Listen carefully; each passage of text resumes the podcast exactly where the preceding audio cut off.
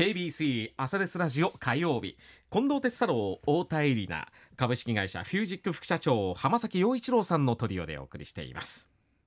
ではこの時間はコメンテーターの皆さんにニュースを深掘りしていただいていますが浜崎さん今朝どんな話題でしょうか？はい。今日は犬型ロボットと。いうものについてお話をした犬型ロボット、犬型ロボットでござい猫ます。型ロボットはドラえもんっていうね,、ね。そうですね。で日本で犬型ロボットと言いますとあのソニーが出したアイボっていまあ、犬型のあの可愛らしいものがあったりとか、うん。まあ、そんなものを想像するんですけども今回はもう少し硬派な、えー犬型ロボットを、まあ、ご紹介したいなというふうに思うんですが、はえーこの犬型ロボットは、えっと、実はニューヨーク市警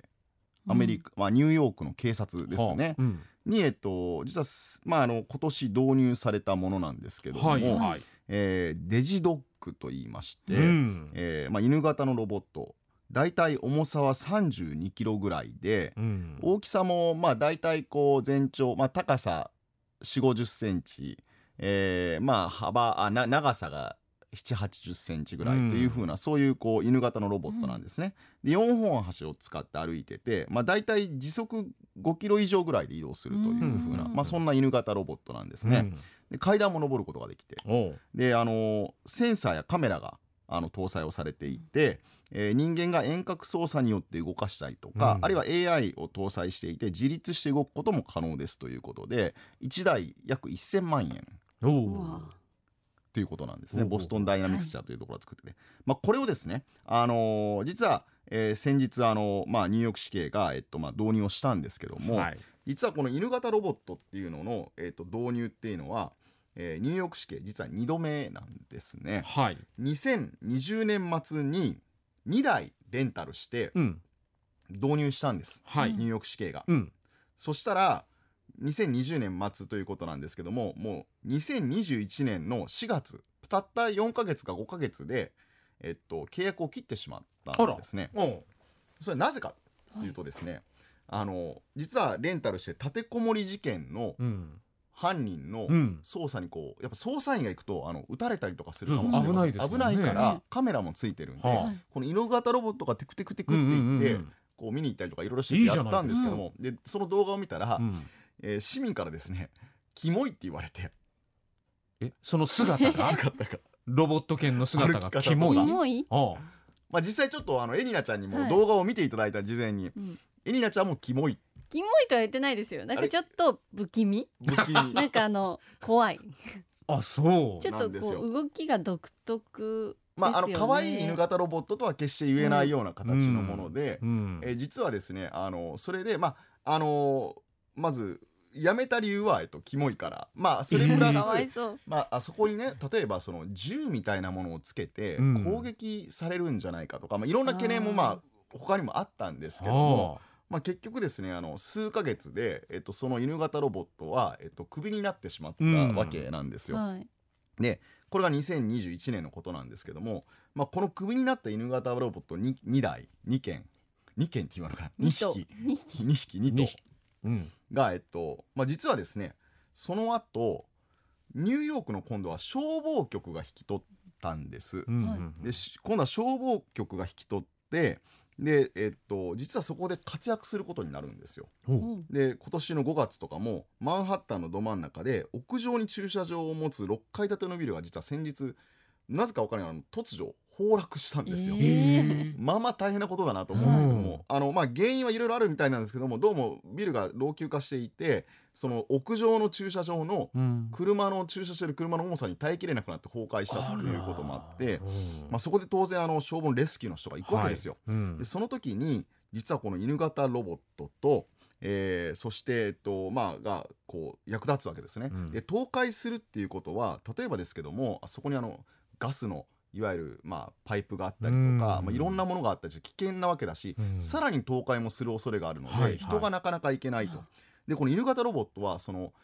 ちょっと顔がないんですね。それが不気味さもちょっと物語ってるんです。けど、顔の部分にいろいろ着脱ができまして、例えば今回のケースで言うと有毒ガスとかそういったものを測定するセンサーを付け替えてつけ取り付けることもできるわけなんですね。うん。そこで火災発生現場とかあるいはその、えっとまあ、倒壊した現場に人間の代わりにどんどんどんどん入っていってて、うん。でここは安全だよってなったところに改めて消防員の方が行って、うん。そこで作業をするとはあいうことで、まあ、倒壊しそうな場合、まあ、仮に残念ながら倒壊をしてしまっても、まあ、うん。犬型ロボットの場合ですと、まあ、ひ人に被害はないというところで、うん。これプラスあとドローンを使って、まあ、ドローンでまあ上空から映像を撮り犬型ロボットがその現場の情報を取って、まあ、消防員の作業を役立てて、まあ、うん大活躍をしたっていうところがございまして、うんでそういった実績を積み重ねて、まあ、先ほどに戻るんですけどもこのほど警察でやっぱりこいつ優秀だから使ってあげようねということで、まあ、戻ってきたということで。あまあ、使われ始めて、まあ、先ほどの立てこもり事件であったりとかあるいはですねあのこれはニューヨークではないんですけどもあのやっぱり日本はなかなかあのイメージがつきにくいですけどもあのいわゆる国境ってありますよね、ーうん。はい。陸続きの国境、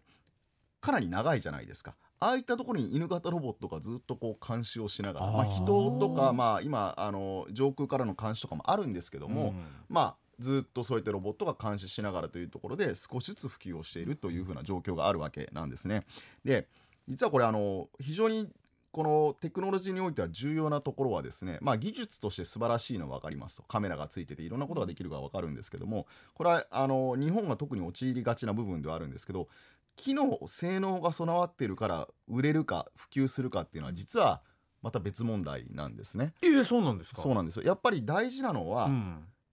使い勝手であったりとか、うん。見た目であったりって実はユーザーってそこで選ぶケースって実はものすごく多くってまあデザイン性とかもねそうなんですよ。大事ですもんね。で今回のケースっていうのはうん。まさしくそれに失敗した例で最初、うん。あのもちろんそのいろんな懸念があるんですよ。監視とかいろんなその別の懸念はあるものの、あまりにもそのちょっと気持ち悪い動きをするっていうところに実は嫌悪感を抱かれて、うん。でそういったもののこの感覚的なものっていうのは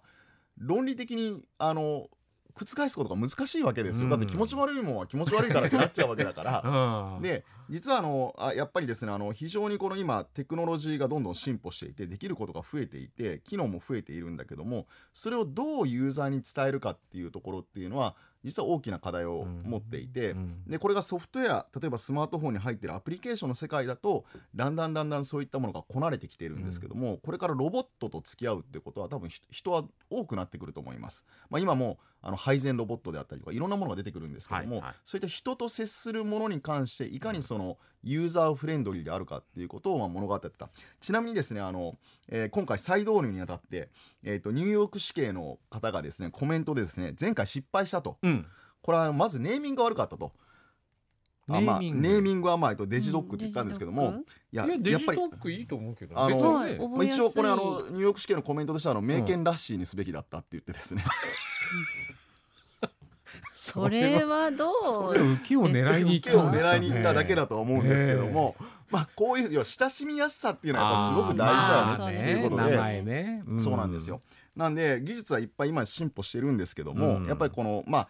形とかあるいはそのいわゆる名前も含めた親しみやすさ、うんで、えっと、実はですね一方で、まあ、日本は日本は機能重視だっていうところもあるんですけども片やアニメであったりとかそういったこういわゆるクリエイティブな世界で日本ってものすごくプレゼンスが高いわけなんですよね。うん。まああんな猫型ロボットをあんな丸い形にしてうん。るドラえもんの世界を作り上げるのはなかなかないわけですから、うん。実はこれからその技術っていうものが進歩して、まあ、いろんなそのアメリカやヨーロッパあるいは中国の企業に非常に置いてかれてると今日本はすごくこうまあ少しネガティブなあのやっぱ世論的になってるんですけどもいやいやその技術をうまく活用して最後一歩人に使われるにはどうしたらいいかっていうところのクリエイティビティって、日本って潜在的にものすごく僕持ってると思うんですよ。なので技術でもしかしたら負けても人に使われるものを作るっていうことの方が売れるわけですから、はいはい。そういった点において、まあ、こういったこうただできたから入れたから機能的にいいからみんな受け入れてくれるよねっていうのは実はそれほどあのあの簡単なものではなくて、まあ、そこにプラスアルファっていうところに何かこう日本のクリエイティビティが発揮されるとすごくいいなというところでちょっと今回のこのあのうん。かわいそうなちょっと犬型ロボットのお話を、うんえー出させていただいたというところになっております。いやでもこの動き私もちらっと見ましたけど、いやもうほんなんか忠実にっていうか、うん。いや生きてるっていうね。感じで、少し足の細い犬のような感じなんですよね。うん。なんか歩き方が犬というか馬っぽい感じもあって、そうですね。そうパカパカはいパカパカしてる感じ。波足やってるみたいなそうですね。雰囲気でね。それが不気味だった。そう。えよまあでもね 夜ね。夜あの犬型ロボットが歩いたら確かにビビるなとは思う。れが近づいてきたら結構ゾクッとしませんか？まあそうか自立型で、はい、これ一頭でこう一匹だけでこう動いてたら、まあまあそれはそれでね、うん。ええ。といって別にねこう首輪つけるわけにもいかないし まあねいしね。ロボットだから尻尾ね。とかつけて振尻尾振ってあいいですね。くれたらそう可愛いかまもしれない。だ可愛いとか、うん。こういうところなんですね。あの尻尾は多分無駄機能になってしまいますけどそうも、ですよねうん。まあ、そういうところでこううまくこう人にちゃんと人人のこの空間にロボットが今いかに共存するかっていうところってなかなかうまくいっていなくて、まあ、そのあたりねうん。このまあドラえもんを生んだ国の皆さんがぜひそこをあの、えっと、ブレイクスルーしてほしいなというふうに思いますけど、なるほど、うん。ありがとうございました。